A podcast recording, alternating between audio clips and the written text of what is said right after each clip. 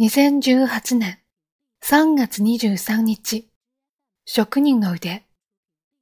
T さんの家の近くには、創業80年の畳店があります。子供の頃、その店の前を通るときに、職人が何人も並んで畳を作っている姿を見ていました。しかし、最近見かけるのは、70代の二代目店主と後継ぎの息子の二人だけです。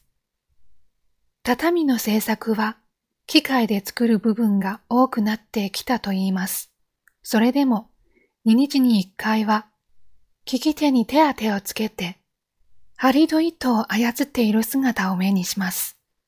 T さんは畳に向き合う二人の姿を見るたびに仕事に取り組む気配のようなものを感じました。ある時、店主に自分の手で作るより機械で作る方が楽ではありませんか？と尋ねてみました。すると店主はこう言いました。機械はいつも同じように動いてくれるけれど、時に調子が悪くなったり、故障してしまう。そんな時はお客様に迷惑がかからないように手作業で対応する。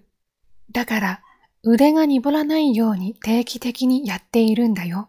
日々努力だよ。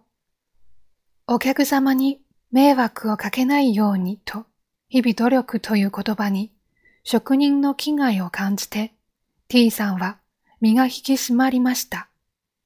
今日の心がけ、日々努力を重ねていきましょう。